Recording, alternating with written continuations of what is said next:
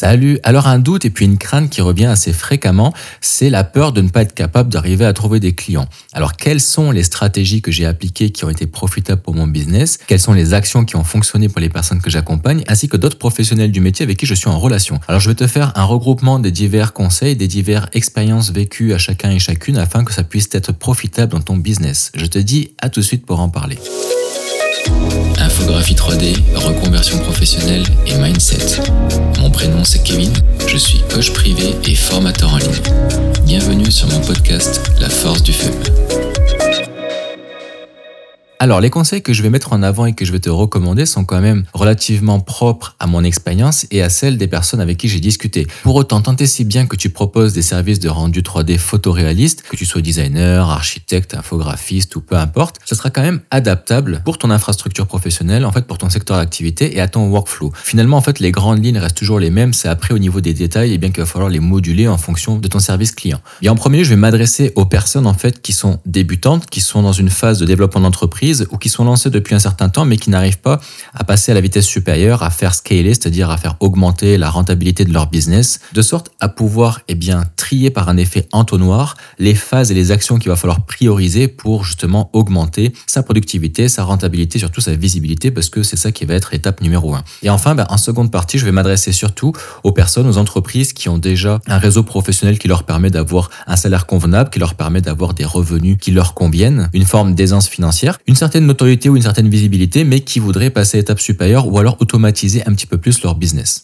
Donc ces conseils-là, ce sont des conseils que j'ai obtenus grâce à des personnes et des professionnels qui sont spécialisés là-dedans et que j'ai pu tester, mettre en pratique et dont j'ai été témoin. Donc tous les conseils que je vais te donner, ce sont des conseils qui fonctionnent. Il faut juste arriver en fait à garder une méthodologie pour être productif, pour pas s'éparpiller dans tous les sens et surtout pour être constant, garder une récurrence et toujours avancer en fait avec des œillères de cheval de sorte à un moment donné à pas euh, abandonner parce qu'on a l'impression que finalement bah, on est en apnée puis qu'il n'y a pas de résultat. Il y a toujours une période ce qu'on appelle la traversée du désert, hein, la phase d'apnée où on retient son souffle euh, parce qu'on fait du développement, on est en train de faire de l'optimisation et puis de l'automatisation etc. Puis à un moment donné ça porte ses fruits. Alors pour les personnes qui se lancent en entreprise, qui sont en phase de reconversion professionnelle ou qui ont déjà lancé leur entreprise mais qui se retrouvent dans une phase de mou, un vide, un manque à gagner, ou voire peut-être même dans une phase où ils investissent et puis il y a plus d'investissement, de crédit ou de charges que bah, de retour sur investissement de clients, de contrats signés, tout ça, ou qui arrivent à s'en sortir en étant positif, mais bah voilà, en fait, ça casse pas des briques comparativement à tous les efforts qui sont générés en parallèle. Donc, si tu te catégorises là-dedans, en premier lieu, je te dirais que il faut pas s'éparpiller. Souvent, c'est ce qu'on fait. On a tendance à vouloir en faire beaucoup parce qu'il faut en faire beaucoup et on finit par perdre l'ordre de priorité et l'ordre chronologique par lesquels les tâches doivent être mises en application. Donc moi, ma recommandation, c'est en premier lieu de commencer par véhiculer une image de marque. Ça, c'est la base. Et donc, ça implique forcément de développer ce fameux portfolio dont je répète, si jamais tu m'as déjà écouté auparavant dans les épisodes d'avant, je le répéterai jamais assez, mais la façon dont tu vas présenter ton site internet, la façon dont tu vas présenter tes réalisations, dont tu vas donner accès à ton portfolio et puis les images en elles-mêmes vont vraiment avoir un impact significatif. Parce que cette fameuse expression qui dit on n'a pas deux fois l'occasion de faire une première bonne impression, elle est véridique, c'est-à-dire que ça va être difficile après pour retrouver euh, une image de marque et aussi parce que bah, tu peux avoir des fois un seul client qui pourrait être un client à l'année. S'il tombe sur ton site internet, qu'il est intéressé par tes services, mais que finalement les rendus 3D ne sont pas à la hauteur des autres réalisations effectuées par les concurrences principales, c'est certain que bah, la personne va se retourner vers elle et que tu vas dégager finalement un service client qui est en déca de ses protagonistes. C'est important de le conscientiser. Pourquoi? Parce que peut-être que toi tu estimes que le site internet que tu as actuellement est présentable et que ton portfolio est suffisamment à la hauteur parce que tout simplement ton œil à toi n'est pas suffisamment aiguisé,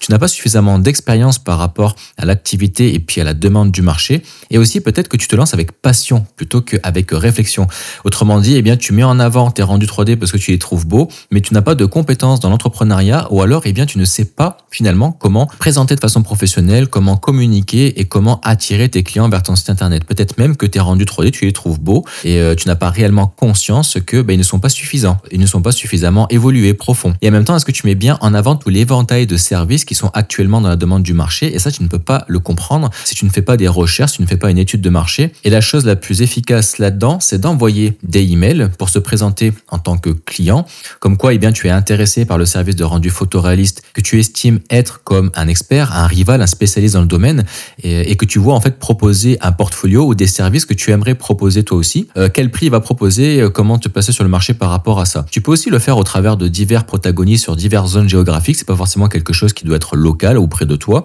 Tu vas pouvoir avoir finalement un fil conducteur entre l'ensemble des réponses que tu vas avoir, euh, ce qui va te permettre aussi au travers des différents protagonistes eh bien de voir aussi comment les gens répondent, les formes des mails, est-ce qu'ils mettent du temps à répondre, etc., etc. Alors là, tu vas peut-être te dire que bah, c'est un conseil plutôt banal, bateau et que bah forcément c'est pas quelque chose que tu vas faire ou tu l'as déjà fait. Mais quand je parle de prendre contact, c'est pas d'envoyer ça à cinq personnes. Non, tu le fais avec une vingtaine, voire une cinquantaine de personnes. Il faut vraiment passer euh, pratiquement un mois à contacter un maximum de personnes. Et je te conseille de le faire au travers d'une adresse mail en fait que tu vas peut-être créer pour ça et que tu vas peut-être supprimer par la suite parce que tu t'en fous. Parce que tu vas peut-être tomber dans des newsletters, tu vas être relancé, les personnes vont encore vouloir savoir derrière, etc. Ce que je te dis, tu vas peut-être trouver pas ça éthique, tu fais rien de mal, tu fais juste que te renseigner. Puis il y en aura d'autres qui le feront auprès de ta propre structure si ce n'est pas déjà fait. C'est important de le faire pourquoi? Parce que tu vas te placer toi-même en tant que client finalement. C'est parce que tu vas jouer le rôle du client. Donc la façon dont les personnes vont te répondre, la façon dont ils vont communiquer avec toi, le ton, l'ambiance qui va se générer autour de ça, va être une expérience client que tu vas vivre toi. Et donc ça va te permettre de te projeter de l'autre côté de la barrière parce que le meilleur moyen de satisfaire un client, c'est de le comprendre. Et le meilleur moyen de le comprendre, de comprendre ses douleurs et ses besoins, eh ben, c'est de les vivre. Au même titre que quand j'ai passé les examens gendarmerie, c'était pas obligatoire, mais on m'a proposé de me faire taser. Bah oui, je veux me faire taser parce que je veux savoir ce que ça fait de prendre une décharge électrique de plusieurs centaines de milliers de volts. Donc ça me permet de prendre conscience eh ben, de la capacité de l'arme et aussi bah, de l'impact qu'elle peut avoir. Donc c'est important de pouvoir avoir cette forme d'empathie auprès de sa clientèle ou auprès de la personne en fait qui sollicite tes services parce que tu vas pouvoir mieux les comprendre, tu vas pouvoir te mettre à leur place et leur proposer des suggestions, des offres de services et des réponses à leurs objections qui vont leur permettre en fait d'être rassurés par rapport à leurs fausses croyances. Et en même temps, eh ben, tu vas peut-être te rendre compte eh bien, que la personne, en fait le service, l'entreprise concurrente que tu as sollicité à titre euh, ben, de test finalement, d'espion, eh ben, va peut-être proposer des axes de pensée, des services, des améliorations auxquels tu n'as pas pensé ou que tu peux améliorer de ton côté. Et puis ça, c'est valable euh, même si tu es déjà lancé depuis un certain temps. En fait, c'est toujours bon d'aller voir un petit peu ce qui se passe ailleurs, euh, au même titre, eh bien que bah, au travers de mon espace membre, j'explique au travers des modules de formation dédiés sur l'entrepreneuriat et puis la communication digitale et surtout l'acquisition client, que c'est important d'avoir des outils qui te permettent finalement d'observer le trafic sur les sites internet et puis les mots-clés qui ont été utilisés pour tomber sur certaines pages, le temps que les clients ont passé sur telle page en fonction de tels mots-clés, et ça de façon mensuelle. Bien que on est d'accord que en soi, ça ne suffit pas, comme par exemple, ben moi tu regardes mon site internet, c'est un site internet qui est comme pratiquement inexistant parce que je m'en sers surtout de portfolio en ligne et puis de professionnalisme, mais tout mon réseau, il est sur la face immergée de l'iceberg et puis au travers finalement de mon podcast et de la communication sur les diverses plateformes et au travers des divers réseaux professionnels. Donc là, il faut vraiment endosser le rôle euh, du client. Donc ça veut dire que il va peut-être falloir que tu payes quelqu'un ou que tu le fasses toi-même si tu sais déjà le faire au travers d'AutoCAD ou d'un autre logiciel de dessin ou de CAO, un véritable plan de maison donc je te recommande de faire sur ce plan, de représenter tout ce qui est en rapport avec tes services, si jamais tu es spécialisé dans les rendus 3D d'intérieur et que tu fais en particulier peut-être du design intérieur de cuisine ou de salle de bain ou peu importe. Mais dans ce cas-là, tu vas concentrer ton plan de maison dans des pièces que tu vas mettre en avant sur tes offres de services, sur ta communication. Ce qui est important pour moi de te dire, c'est qu'on n'est pas en train de mentir. Tu peux très bien dire, voilà, je suis une personne qui propose des services de design d'intérieur, je cherche à collaborer avec euh, des personnes pour une sous-traitance dans les rendus 3D photoréalistes et puis après, tu montres le type de plan et puis tu demandes une estimation par rapport à ça de sorte à convenir d'une entente. Peut-être même que ça va t'intéresser en attendant que tu puisses te former et puis évoluer ton niveau de réalisme, de sous-traiter les services de la personne. Peut-être que tu peux trouver une entente, une collaboration. Ça peut toujours ouvrir des portes. Si jamais eh bien tu proposes pas, par exemple, design d'intérieur ou euh, de la création de plans techniques et que tu es juste comme moi un infographiste spécialisé en rendu 3D architecturaux, dans ce cas-là, bah, durant tes études de marché, pendant que tu vas contacter ta concurrence, tu as juste à envoyer un mail disant que tu aurais aimé avoir euh, les tarifs pour avoir un rendu 3D photoréaliste égal à cette qualité d'image. Donc tu peux récupérer une image que la personne a déjà mis en avant sur son site internet ou une qui est proche de tes rendus 3D en disant que bah, tu as ce plan-là et que tu voudrais avoir un rendu euh, par rapport à tel type de pièce par exemple ou si jamais c'est une élévation de maison, bah, tu peux très bien euh, demander un rendu 3D d'extérieur euh, de ce niveau de cadrage-là. Tu essaies d'être le plus précis possible comme si un client était venu te contacter toi. Tu l'amènes à te donner son délai de livraison et des informations qui vont peut-être pas forcément aboutir à des prix parce qu'il y a des personnes qui, comme moi, vont te demander de faire un visio, un meeting, une rencontre, un appel, euh, ce que tu peux tout à fait faire, bien entendu, hein, pour euh, en savoir plus et aussi pour avoir un contact humain afin de te donner un tarif, probablement te proposer un devis par la suite derrière, une soumission. Mais si jamais eh bien, la personne est un petit peu réticente à l'idée de donner les tarifs comme ça au premier contact, elle va de toute façon te poser des questions, te demander des informations que tu vas pouvoir utiliser à ton avantage pour ensuite l'appliquer toi au travers de ta communication avec tes futurs clients. Donc quoi qu'il en soit, c'est un exercice que je recommande à toutes les structures qui débutent ou alors qui sont déjà lancées mais qui veulent apporter des stratégies pour upscaler son business à un rang supérieur. Une fois que ça c'est fait, une fois que tu te sens à l'aise avec le marché, que tu commences à comprendre un petit peu comment ça fonctionne, comment ta concurrence fonctionne, et puis que toi finalement tu as développé une offre de service qui est de plus en plus complète, un workflow de plus en plus efficace, dans ce cas-là, moi la recommandation que je peux te faire, c'est de créer deux types d'offres de service. Un type d'offre de service qui va te permettre de répondre à un besoin de volume, où tu vas baisser tes tarifs, donc tu vas utiliser un logiciel comme D5 Render qui va te permettre d'avoir un excellent ratio tant qualité et rentabilité puisqu'il est gratuit, puis l'abonnement pro est pas cher. Et puis une offre de service que tu vas étudier avec beaucoup de produits à l'intérieur, parce que ce que j'appelle une offre, eh bien c'est un regroupement de plusieurs produits. Par exemple, si on prend le cas eh bien d'un designer d'intérieur au Québec qui lui a la particularité de pouvoir créer des plans techniques, moduler eh bien les structures euh, des, des poutres ou des cloisons intérieures, contrairement à nous en France où en fait on parle vraiment d'architecte d'intérieur. Bientôt tu vas t'occuper de la création des plans techniques avec les relevés de mesures, le conseil sur une estimation des ordres tarifaires des matériaux puis des coûts de construction, même si on s'entend que c'est extrêmement fluctuant par rapport au marché, puis que c'est difficile de statuer de façon précise, on est quand même capable de donner une fourchette haute maximale, puis une fourchette basse minimale, euh, tant et si bien qu'après, ça va dépendre du choix des matériaux de chacun des constructeurs, parce qu'on peut construire une maison qui fait X mètres carrés ou X pieds carrés. Euh, au final, elle n'aura pas le même coût en fonction du choix des revêtements, s'ils sont plus nobles ou pas, en fonction des fournisseurs, de X facteurs. Donc ça, c'est déjà une première chose. Tu vas pouvoir arriver en disant, ben moi je peux t'accompagner à aller faire euh, le choix des revêtements, à t'aider à choisir les couleurs, etc. Euh, ensuite, je te fais la création des plans techniques euh, depuis les relevés de mesure, puis je t'indique ce qui est porteur, ce que du coup on va essayer de respecter par rapport aux anciens plans qui ont été faits par l'architecte. tu vas conseiller la personne pour que ce soit plus fonctionnel, plus intemporel. Si jamais tu fais de la création de cuisine au, parallèle, tu vas optimiser les espaces et tu incrémentes en disant que bah, ça va plus que loin parce que tu proposes de faire des présentations live vidéo ou alors en présentiel avec les personnes devant un ordinateur ou devant un écran ou un rétroprojecteur ou même un casque de réalité virtuelle ou peu importe, jusqu'à quel point ton offre tu veux la monter haute, jusqu'à quel point tu veux innover. Ça vaut la peine de faire des tests. Hein. Au début, bah forcément, il va falloir euh, attendre que la demande se crée. Peut-être que tu vas être obligé de la provoquer. En tout cas, il y a peut-être des offres qui vont marcher moins bien que d'autres. Après, il faut faire des essais le service de rendu photoréaliste en image avec un service de rendu photoréaliste vidéo qui est accompagné aussi dedans. Ça, ça pourrait être pour euh, un persona type qui fait construire des maisons de luxe. Ou alors, tu peux aller très bien aller chercher des promoteurs immobiliers qui est prêt à payer 5000 euh, euros pour une vidéo réaliste avec quelques rendus images euh, et peut-être un panorama 360 degrés inclus dedans.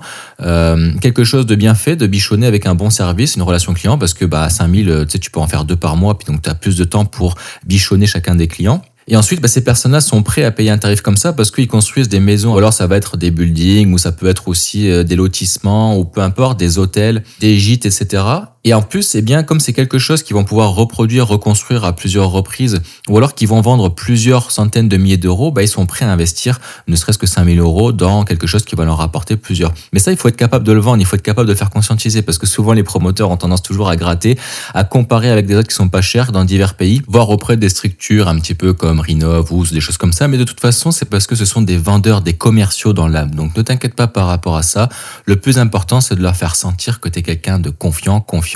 et que ton service est à la hauteur de leur propre service à eux pour leurs propres clients. Donc euh, à partir du moment où tu poses des conditions, que tu montes de l'assurance et que tu es capable de véhiculer une image de qualité au travers de rendus justement qui sont réalistes et haut de gamme, en agrémentant ça avec eh bien le côté relationnel, convivial, la bonne gestion finalement des emails et puis euh, du suivi client, tout ça, et qu'en plus de ça, bah, tu présentes bien avec un bon site internet, un portfolio qui claque et que tu as une belle offre de service, en fait c'est un combo qui est gagnant. Mais ça, ça prend du temps à tester avant d'arriver à trouver la formule magique. Mais ça peut quand même aller très vite parce que eh bien si jamais tu effectues tout de suite les bonnes actions puis que tu es guidé dans la bonne direction, tu sais à quelle porte toquer, donc t'as pas peur de mettre plus d'énergie dans cette direction-là parce que tu sais que tu vas dans la bonne direction. Donc voilà pour les grandes lignes, bien entendu, bah, je peux pas approfondir, je suis obligé de t'expliquer le pourquoi mais pas le comment parce que je peux pas le faire au travers d'un audio ou alors ça serait une visioconférence mais qui nécessiterait donc une vidéo de plusieurs heures. Et en plus il faut faire des essais puis ça doit s'adapter à chacun et chacune et puis euh, chaque structure, chaque personnalité et chaque clientèle unique et singulière. Donc même si les grandes lignes sont adaptables dans tous les business, après il faut l'adapter à chacun et chacune.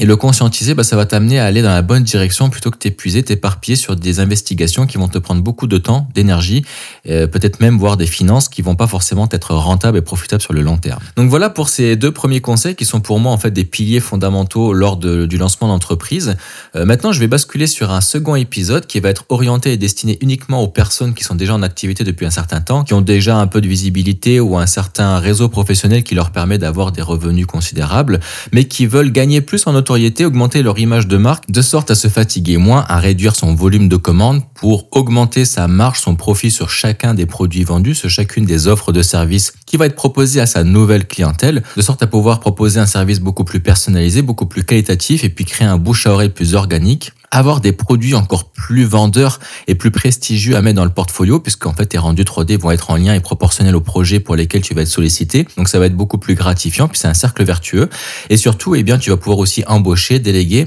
parce que tu vas avoir plus de marge, de profit et de temps, moins de stress, et donc tu vas aussi allier ça avec ta vie familiale, personnelle, ça va être beaucoup plus facile. Parce que comme je te l'ai dit sur les épisodes d'avant, c'est beaucoup plus facile de trouver un client par mois prêt à payer 5000 euros ou alors deux clients par mois prêts à payer 2500 euros pour une offre de service qui en vaut la peine, qui vont pas pouvoir refuser parce qu'elle est trop alléchante, plutôt que pour le même objectif financier mensuel devoir trouver, eh bien, par exemple, 10 clients à 500 euros ou trouver des clients prêts à payer plusieurs fois le produit parce que tu n'es pas obligé de trouver 10 clients à 500 euros. Tu peux en trouver 5 qui vont te prendre à eux-mêmes à chaque fois deux produits à 500 euros. Peu importe le cas de figure, c'est toujours plus simple de trouver un à deux clients par mois prêts à payer cher parce qu'il existera toujours des personnes adaptées à tes offres de services luxueuses. C'est juste que tu vas plus attirer le même public, le même persona cible et donc tu vas véhiculer une communication digitale et puis tout penser de sorte à attirer finalement le persona que tu veux. Donc c'est ça le plus important, c'est ça l'objectif en bout de ligne, c'est d'arriver à son image de marque, à véhiculer quelque chose de plus prestigieux pour attirer des personnes qui résonnent aussi avec ce type de cas de figure. Et ça, je peux t'assurer que ça en vaut la peine. C'est vraiment le service d'avenir et puis c'est vraiment ça qui va te permettre d'upscaler ton business. Donc j'espère que c'est un épisode qui a résonné en toi. Je te remercie pour ton écoute jusqu'ici et puis je te donne suite au prochain épisode pour la seconde partie. Salut